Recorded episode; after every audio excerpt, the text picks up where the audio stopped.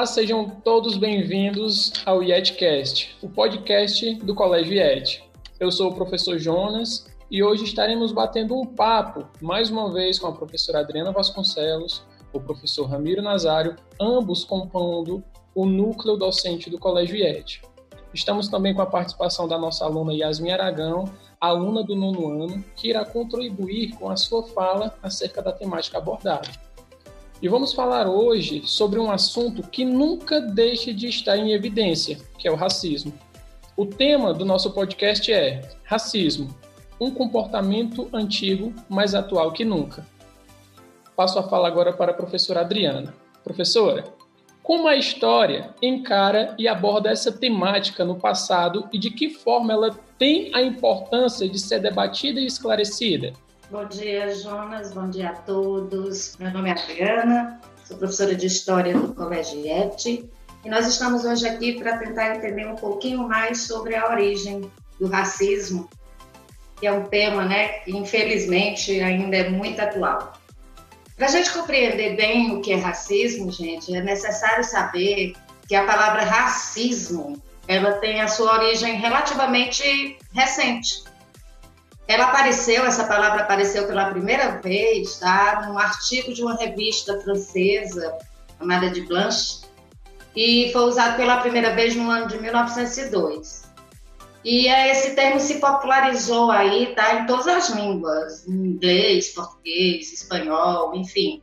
É, esse conceito, essa palavra começou a, a ser empregada, né, como é, concepção aí de superioridade ou inferioridade racial, já agora a partir do século, né, final do século XIX, começo do século XX.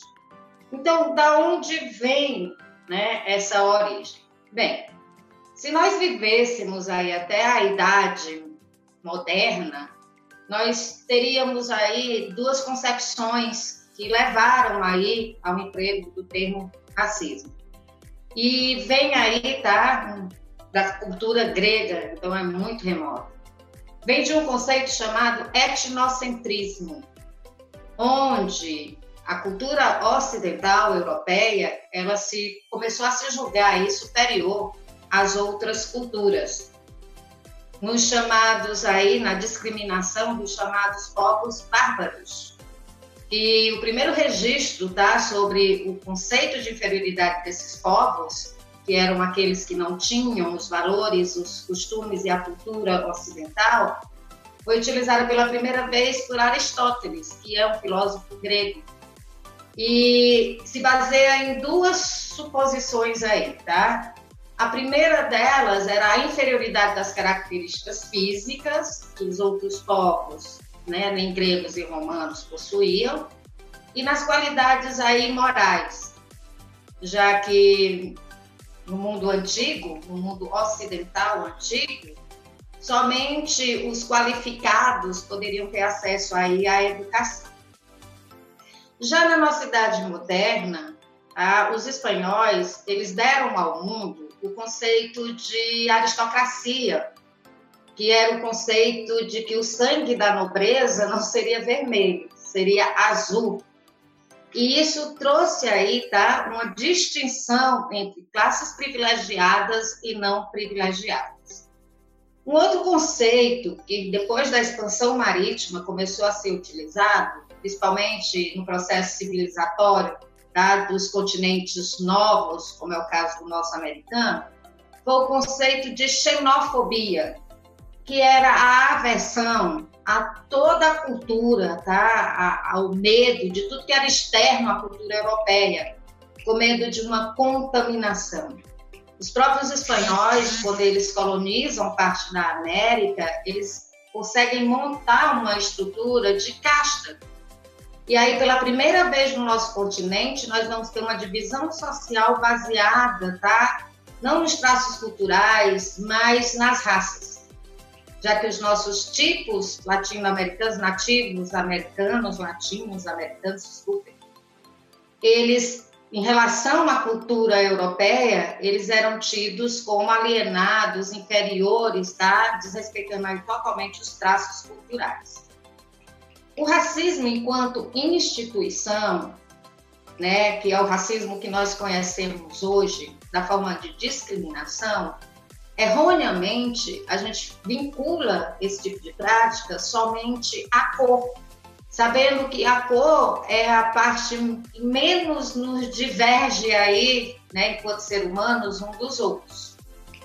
O racismo, ele foi fundamentado na discriminação, tá? E eu tenho aí discriminação quanto à cor, quanto à, à condição é, econômica, a, a condição de formação né, educacional, então, é uma discriminação em relação tá, à inferiorização de pessoas humanas. Nós tivemos casos, casos desculpe, Ótima, vamos cortar essa parte. Nós tivemos casos tá, de intolerância acerca dessas diferenças. E na nossa história atual, nós podemos citar claramente dois casos. Tá? O caso do apartheid na África do Sul, e a luta aí pelos direitos tá, dos negros nos Estados Unidos a partir da década de 60.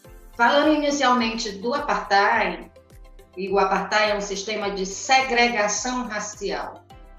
Esse sistema que aconteceu na África do Sul, a África do Sul era uma colônia inglesa, e lá a distinção tá, delimitava inclusive áreas que eram comuns de circulação como parques, escolas, igrejas, onde havia uma área branca e havia uma área para ser utilizada pelos negros. Essa luta, que foi iniciada ainda lá no final do século XIX, ela só chegou aí a uma, vamos dizer, uma relativa conquista de direitos por negros a partir aí da década de 60, com a luta de um senhor chamado Mandela, Nelson Mandela. O Nelson Mandela, ele basicamente tá, um, liderou aí um movimento que perdurou mais de 50 anos, onde uma minoria branca fez severas restrições de liberdade e dos direitos aí dos negros, tá? É, Mandela, ao longo aí de 27 anos né, de luta, inclusive preso por conta desse regime, ele em 1994 conseguiu se tornar o primeiro presidente negro da República da África do Sul. É um gigantesco peso aí tá, para a história e para a luta dos negros é, a eleição de Mandela como presidente de um país que marcava aí é, uma distinção tão grande entre brancos. Uma outra, um outro marco relevante aí, sem sombra de dúvida, é um senhor aí chamado Martin Luther King Jr. Ele é considerado uma das personalidades mais emblemáticas aí da luta contra o racismo nos Estados Unidos. Para a gente entender, tá? É, os norte-americanos com a Carta de Independência aí dos Estados Unidos, ele, né, o, o, Lincoln, quando ele abole, vai abolir a escravidão, ele vai ser assassinado pelas colônias do Sul, que não concordavam aí com a medida do presidente. E embora legalmente os negros tenham adquirido direitos, tá, com a abolição da escravatura, nós vamos ter aí surgindo grupos, tá, racistas empregavam do uso da violência, inclusive queimando negros em cruz, como era o caso da Ku Klux Klan. E o King, quando ele começa aí a sua luta na década de 60, ele começou uma luta em prol da não violência e do amor ao próximo, recebendo em 64, inclusive o Prêmio Nobel da Paz. Esse senhor, ele foi assassinado no dia 4 de abril de 68, mas ele impulsionou aí, tá, uma série de discussão interna nos Estados Unidos acerca aí da luta dos negros por igualdade. Nós vamos ver mais na frente um pouquinho das, do que os países, né, a partir desse, dessa movimentação dos negros por direitos mais iguais, eles fizeram em adaptação nos seus sistemas jurídicos, tá? Para que realmente essa situação fosse minimizada. Passo a falar agora ao professor Ramiro. Professor, como que o meio sociológico, trazendo para a contemporaneidade, encara o racismo? Olá, bom dia a todos. Eu me chamo Ramiro Nazário, sou professor de Filosofia e Sociologia do Colégio IET. É, estou aqui hoje para continuar nessa né, fala da professora Adriana e juntos, até o final desse podcast, tentarmos compreender o que seria esse racismo, certo? O que seria o racismo. Muito, muito, muito maravilhoso ouvir as palavras da professora Adriana e a gente já traz a partir daí uma compreensão histórica, histórica, por assim dizer, porque o racismo vem desde os primórdios e também cultural, porque ela foi se estendendo ao longo da história. Até hoje, e nós entendemos algumas coisas como normais, por ser cultural, por ser uh, uma herança dos tempos de outrora, nós entendemos algumas, algumas coisas, algumas posturas hoje do racismo como se fosse algo normal do nosso cotidiano.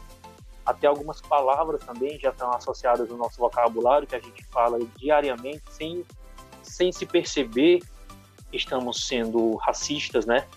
Porque, como eu falei, já está tão culturado na nossa sociedade que, por mais que a gente pense sobre racismo, muitos de nós acaba, acaba não querendo entender, acaba ainda não querendo admitir que estamos sendo racistas, justamente por estar normalizado.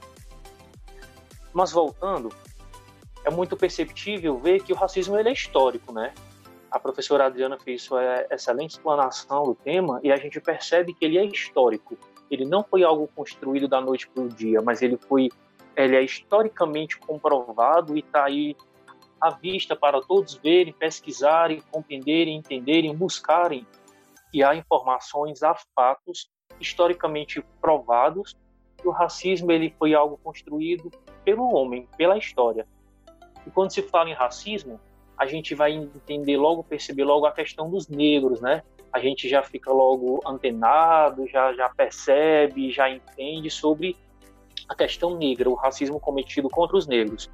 Mas o racismo, em suma, ele é uma teoria que estabelece uma hierarquia entre as raças. E quando eu falo isso nas minhas aulas, eu sempre costumo trazer um exemplo do, de uma primeira forma de racismo, ao meu entender, que é o que a professora Adriana falou, esse etnocentrismo que existia na Europa, na Europa antiga, também trazendo para a Europa moderna. Tem um filósofo chamado Michel de Montaigne, ele escreve uma obra chamada Dos Canibais. Ele vai dizer o seguinte: que quando os europeus brancos, de cabelos claros, pele clara, olhos claros, chegaram nas Américas e viram pela primeira vez aqueles povos indígenas, para ali, para ele, foi uma primeira forma de racismo. Por quê? Porque a raça europeia branca se considerava superior a todas as outras e quando eles percebem aqueles povos indígenas que eram totalmente desconhecidos, naquelas terras desconhecidas, eles não vão, de à primeira vista, entender aqueles homens como pessoas. Eles consideram os índios como bestas selvagens, como demônios, como espíritos ruins, como pessoas que foram, perdão, como pessoas não, como seres que foram é, é, criados pela natureza e não por Deus. Então você pega aí toda uma, uma conjuntura de pensamento europeu, uma tradição europeia, uma forma social de viver, de perceber o mundo, de compreender as coisas, e transfere isso é, é, para essa diferença ao encontrar com os índios. Só que Michel de Montaigne ele vai fazer o seguinte questionamento: como pode o homem branco europeu se considerar civilizado e não considerar os índios como uma sociedade organizada como pode o europeu branco se considerar pessoas cultas, pessoas racionais e não considerar os índios como pessoas também? Porque ele vai fazer a seguinte comparação: o homem branco ele mata, ele rouba, ele distorce, ele faz todas as coisas ruins que necessariamente isso não seja é, é, é comparando com os índios algo bom, porque para eles naquele instante tudo que o homem europeu era, era algo bom. Tudo que os índios eram, era algo ruim, algo demoníaco. Então, Michel de Montaigne compara e faz o seguinte questionamento: como nós podemos nos chamar de civilizados? Como nós podemos nos chamar de, de superiores? Como nós podemos nos chamar de pessoas se a gente comete esses mesmos crimes, a gente comete esses delitos, a gente é, é, ofende a dignidade e a vida humana. Então nós não podemos ser chamados superiores aos índios por eles não estar morando e vivendo na nossa cultura, por eles não fazerem parte da nossa sociedade europeia branca. E aí, por muito, é, é Michel vai ser, Michel de Montaigne vai ser questionado por essa fala. E é interessante trazer para nós, atualizando essa fala de Montaigne, por quê? Porque quando se fala de racismo, a gente vai querer sempre falar de uma forma superior, dominante, certo? Como se uma raça realmente fosse superior à outra, porque essa raça superior ela tem características, ela tem potencialidades, ela tem é, possibilidades superiores às outras raças. Só que aqui vale trazermos uma visão antropológica, porque nós não, não estamos enxergando a pessoa, nós não estamos enxergando a condição humana, nós não estamos vendo as semelhanças humanas, a gente está enxergando apenas por características. E como a professora uhum. Adriana. Ramiro, deixa só complementar uma coisinha aqui na sua fala. Sim. É, a teoria de raça, né, e raça superior, é muito interessante a desinformação que as pessoas têm acerca da história. Ela foi elaborada tá, pelo programa do partido nazista na Alemanha, que justificava que os alemães deveriam dominar o mundo por ser uma raça pura, não miscigenada de descendência germânica. E isso cientificamente é comprovada, tá? Não é nenhuma ideia maluca de um líder de Estado, não. Geneticamente, os alemães, eles são 100%, porque eles não sofreram um processo de miscigenação. Essa ideia que perdurou aí no, no conceito, né, no contexto, desculpe, da Segunda Guerra Mundial, ela já era alvo de preocupação, tá? Desde 1919, quando pela primeira vez na Conferência de Paz de Paris, pós Primeira Guerra Mundial, já foi feita aí um pacto da Liga das Nações no que dizia respeito de incluir a, a igualdade racial entre os povos.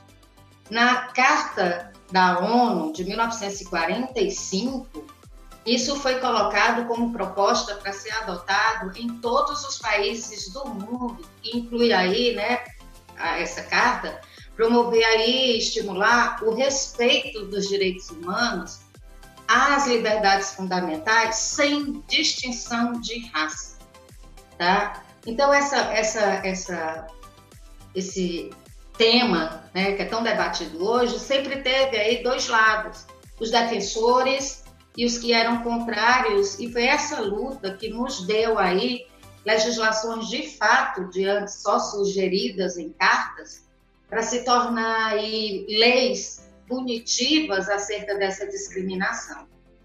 É o caso, inclusive, do Brasil, tá? Que na nossa Constituição aí de 88 tornou aí o, Brasil, é, o racismo um crime e passível aí, tá? De punição como um ato aí delituoso ou de maior ou menor gravidade enquadrado como crime.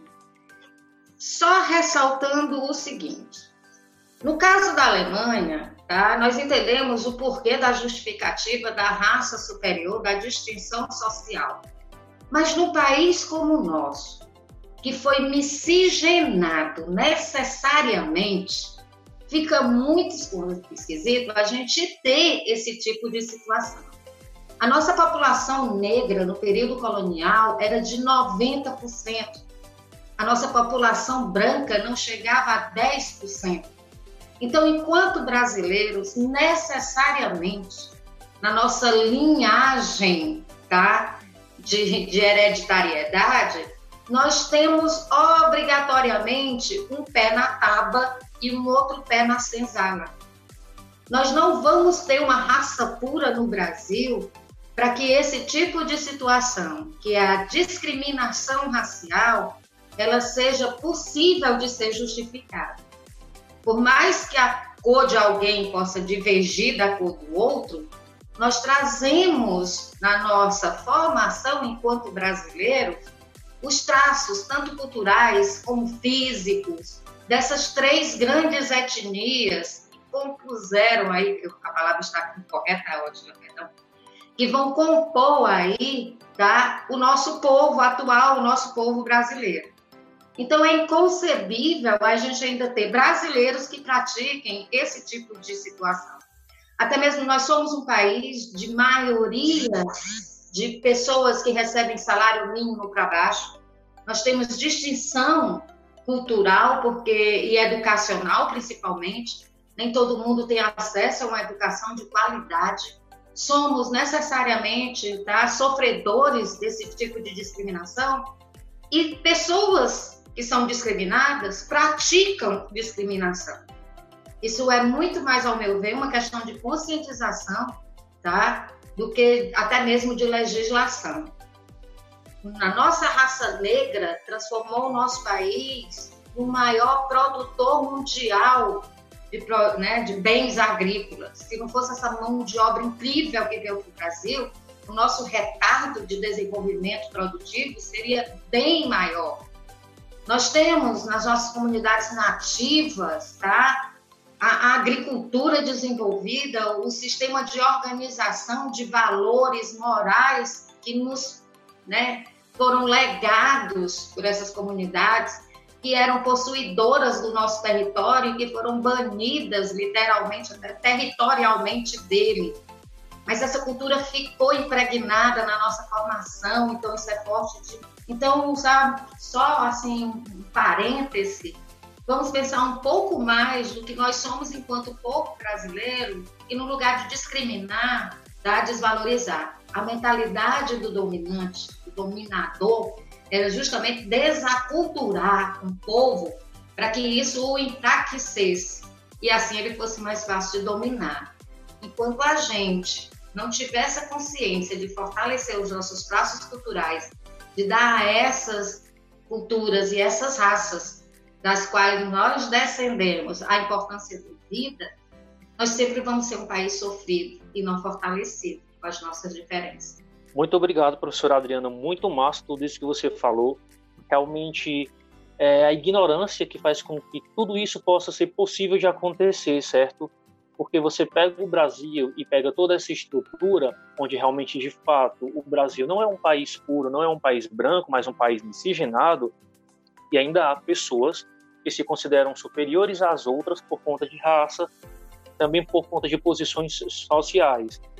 E é interessante sua fala, porque você falou da agricultura, falou da construção do comércio, mas infelizmente os negros eles são vistos apenas como esses objetos de mercado é justamente isso que a gente fica com o nervo à flor da pele.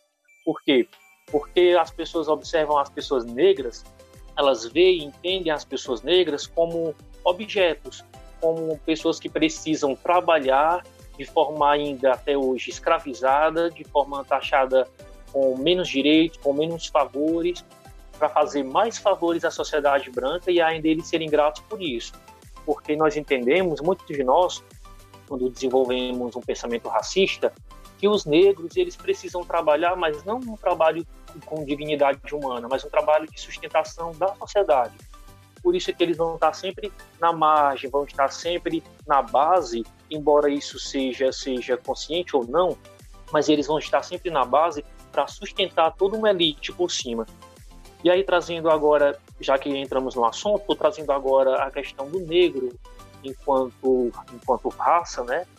falando aqui de racismo nas pessoas negras, nós desenvolvemos ao longo também da história, por assim dizer, ao longo da cultura, que possivelmente isso em outros termos não, não é nem considerado uma cultura, mas umas práticas de racismo aqui no Brasil. É muito comum nós vermos grupos de amigos em qualquer rede social ou em qualquer cidade, em qualquer lugar da sociedade, vocês vão ver sempre pessoas negras inclusas, mas sempre como minoria, não como maioria. Você vai ver no mercado de trabalho sempre pessoas negras, é, de 10 para uma pessoa é negra, dependendo do cargo profissional, em alguns lugares da própria educação, da saúde, em qualquer estrutura do país, a gente sempre vai perceber as pessoas negras como minoria, embora ela seja maioria, ela seja na sua maioria na população, mas quando se traz para esse tipo de estrutura, nós vamos perceber os negros como minoria. Daí que vai se chamar o racismo estrutural, né, que na, está enraizado nas estruturas da sociedade.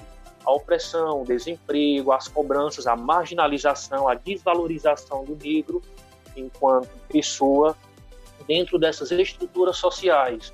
Eu estou falando isso a nível de Brasil, mas a gente pode ver também que muitos outros lugares é assim também, muitos outros países.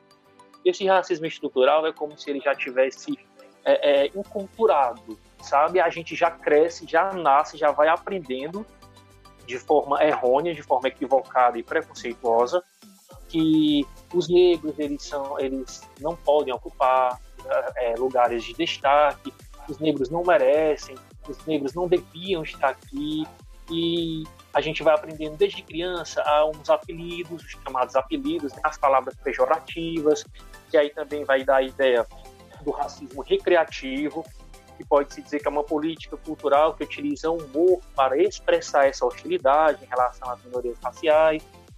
E aí você vai crescendo com aquilo e tudo isso vai se tornando natural na nossa vida, na nossa sociedade.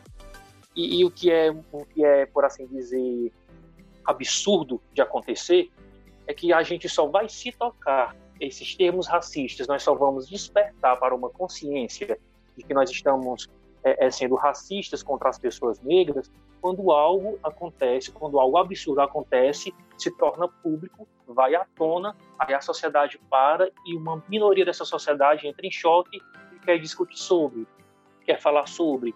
Só porque isso é muito triste, porque só isso só vai acontecer quando realmente algo maior aconteceu para despertar atenção.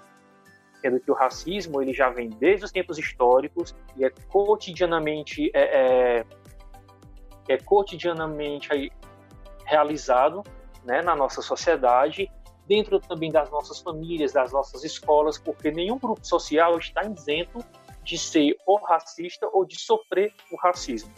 Uma vez que nós estamos numa sociedade organizada e onde há pessoas, vai ter divergências. Sim, professora? Ramiro, eu vou pegar um gancho na sua fala, tá?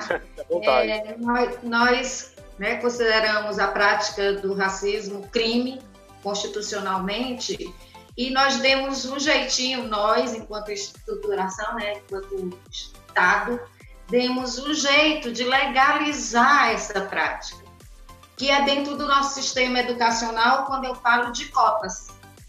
Tá? Eu digo que para negros tem cota, para pobre tem cota, né? Para educação deficitária na escola pública eu tenho cota. E como é que esse sistema aí se mantém? Se mantém porque é reforçado socialmente.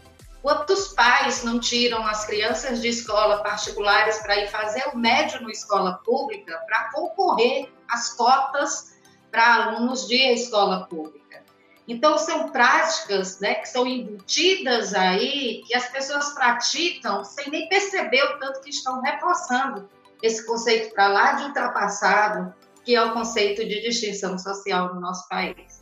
Infelizmente, tá? De uma forma até sutil, as pessoas são levadas a praticar essas ações, o que é muito triste. Realmente é muito triste, muito triste mesmo. Para você ver como isso se estende no nosso dia a dia, existem termos, falas que já estão é, adicionadas no nosso vocabulário que a gente fala realmente de forma ignorante ignorante que eu me refiro, na de inconsciente mesmo, de não conhecer o significado.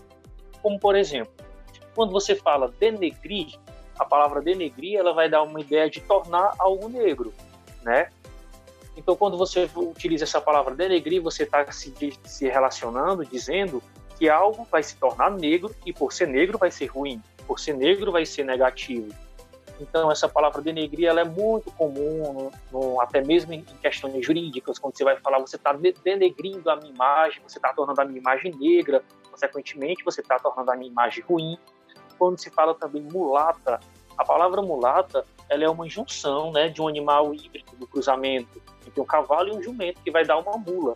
Então, quando você associa um negro ao mulato, você está chamando ele de, de uma mula, você está ofendendo para nós, a gente acredita que o mulato é um mestiço, filho de um pai branco e negro. Só que para nós, enquanto brancos, por assim dizer, pessoas que não são negras, para a gente isso não é ofensivo. Mas os nossos irmãos, a comunidade negra, se ofende com a palavra mulata. E a gente não tem consciência ou não sabia disso. Aí você também utiliza mercado negro, lista negra, humor negro, ovelha negra, e tudo remete que tudo que é negro é ruim tudo que está relacionado à cor preta, a, a, ao negro, é ruim. Aí você acaba também trazendo essa imagem negativa, e mais uma vez é, é, realizando é, racismo, né, por assim dizer, você está sendo racista, nós estamos sendo racistas quando falamos essas palavras. A coisa está preta também é uma frase muito comum, nossa, a coisa está preta. Então dá a ideia de que o preto, mais uma vez, é ruim. E os negros, mais uma vez, é ruim. E outra que é uma curiosidade, que na minha pesquisa eu, eu não sabia, realmente eu não sabia, é quando você fala criado mudo. O criado mudo era o escravo que ficava em pé ao lado da cama, né, a noite toda em silêncio, normalmente segurando algum objeto para servir o seu senhor durante a noite. Então esse termo criado mudo, que é realmente aquele móvel que fica do lado da cama, tem essa origem é, é, na escravidão. Da cor do pecado também é uma expressão muito utilizada como elogio para as pessoas das pessoas brancas com as mulheres negras.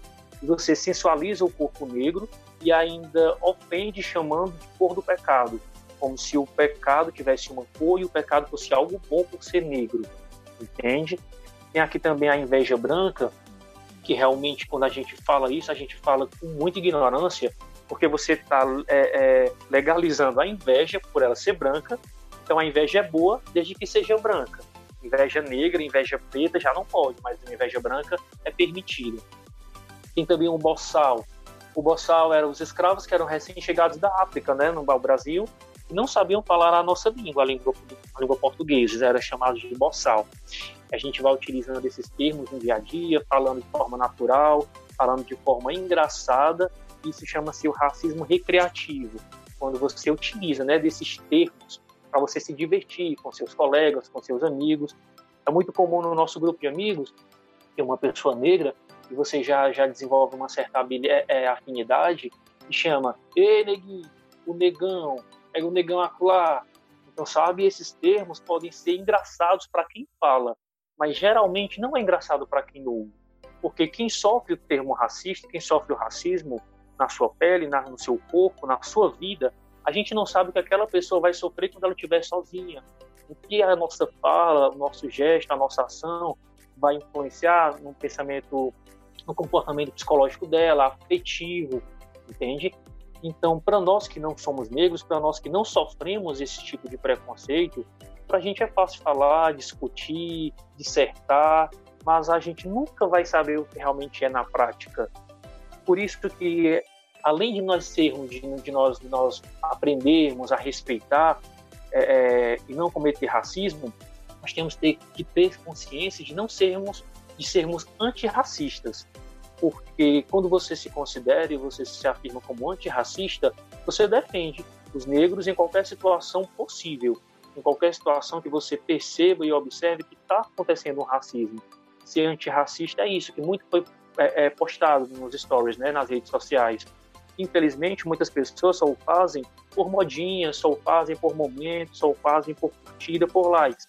Mas o termo antirracista, ele é um termo que vai muito além de tudo isso. É uma luta, né? é uma luta diária, é um apoio, é estar junto, é um respeito que vai além de mim, que vai além da, da minha raça, que vai, perdão, que vai além da minha posição social, cultural, uh, é, é, étnica, por assim dizer.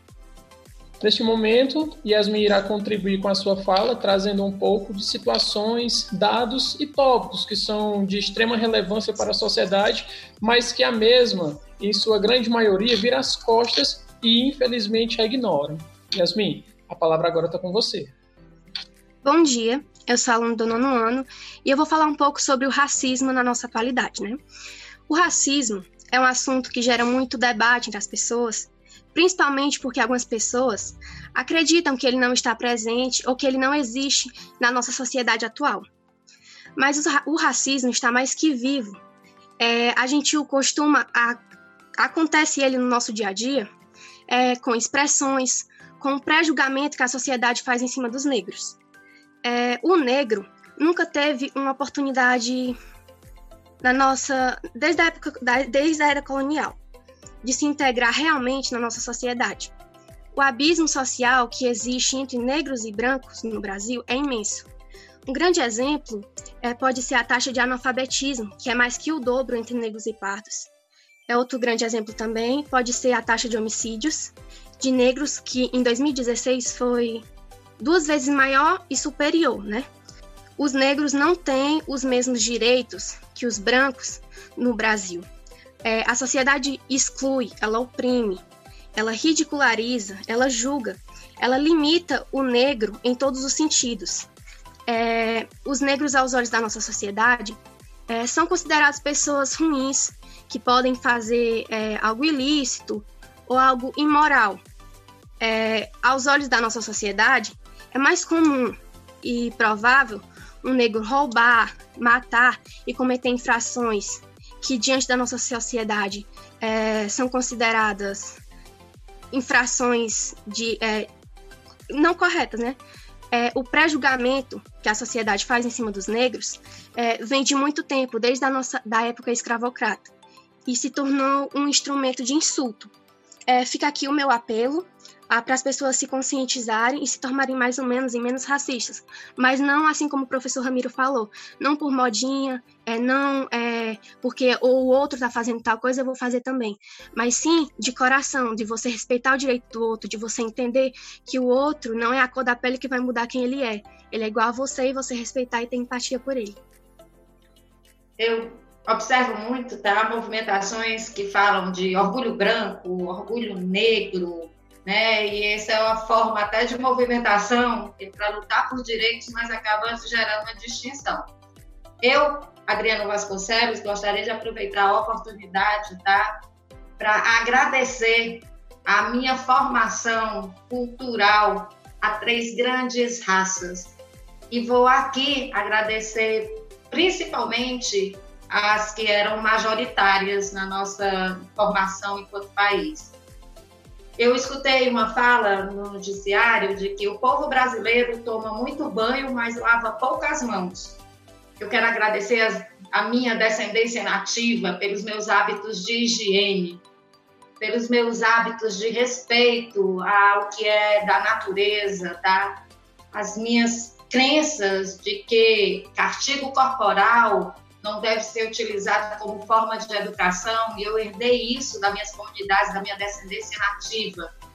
Queria agradecer a minha raiz negra, tá, que existe aí na nossa formação, de, apesar da luta difícil, apesar de todas as dificuldades, a gente ter alegria, nós somos reconhecidamente, mundialmente, um povo alegre, que apesar da labuta tão dura, tem alegria em viver, batuca, dança e canta. E isso é a minha parte negra que me deu.